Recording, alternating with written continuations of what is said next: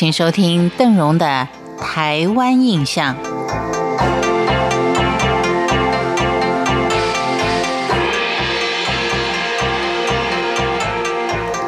全台湾第一座具有相当规模的寺庙龙山寺，是坐落在一个歌手口中的鹿港小镇。相信这其中一定有它的故事。今天我们就一块儿来看看鹿港龙山寺跟台湾文化的关系。鹿港在现今也许是一个沉默的小镇。但它从西元一六八四年到西元一八四二年之间，前后有一百五十多年的时间，它的繁荣昌盛，让历史学家把这段时间定为台湾文化的鹿港期。我们先从地理位置来看鹿港。中国人是最讲究风水的，而鹿港刚好是位于台湾中部彰化县一个龙脉的龙头上面。而这块龙地，从清乾隆四十九年，也就是西元一七八四年，清朝开放了福建汉江跟鹿港通商以后，就慢慢的开始发达起来了。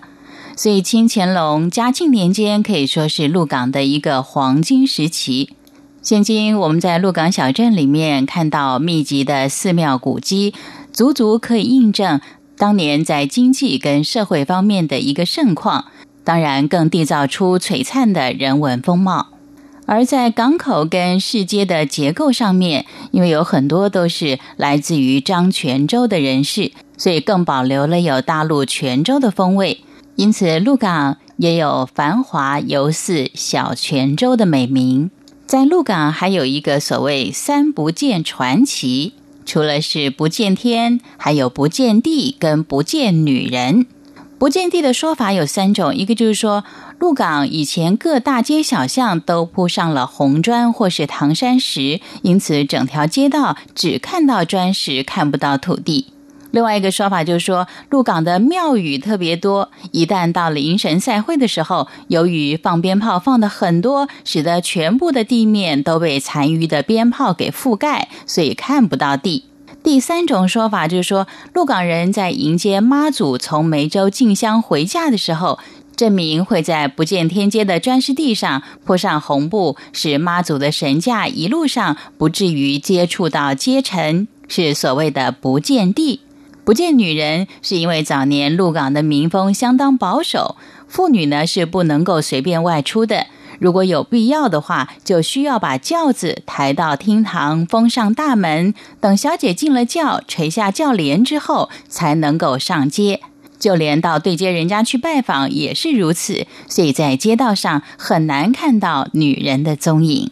这三项不见，已经能够看出鹿港人对神明的尊崇跟保守的民风了。传说中，鹿港它不只是在龙脉上，它还位于龙头。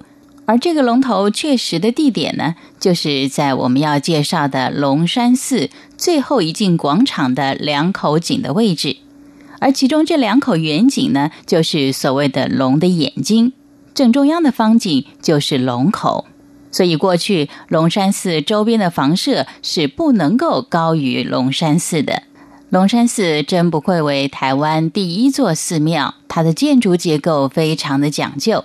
像它拥有九十九道门，每处小地方呢都经过估算。像从第一道正门开始就非常有玄机。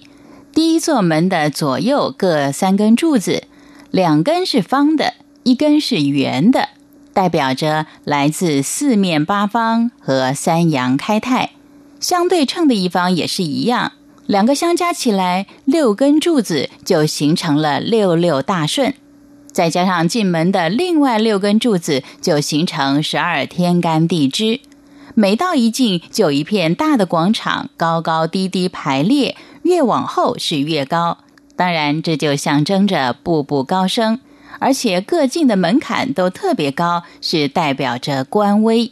这就是今天的鹿港跟龙山寺。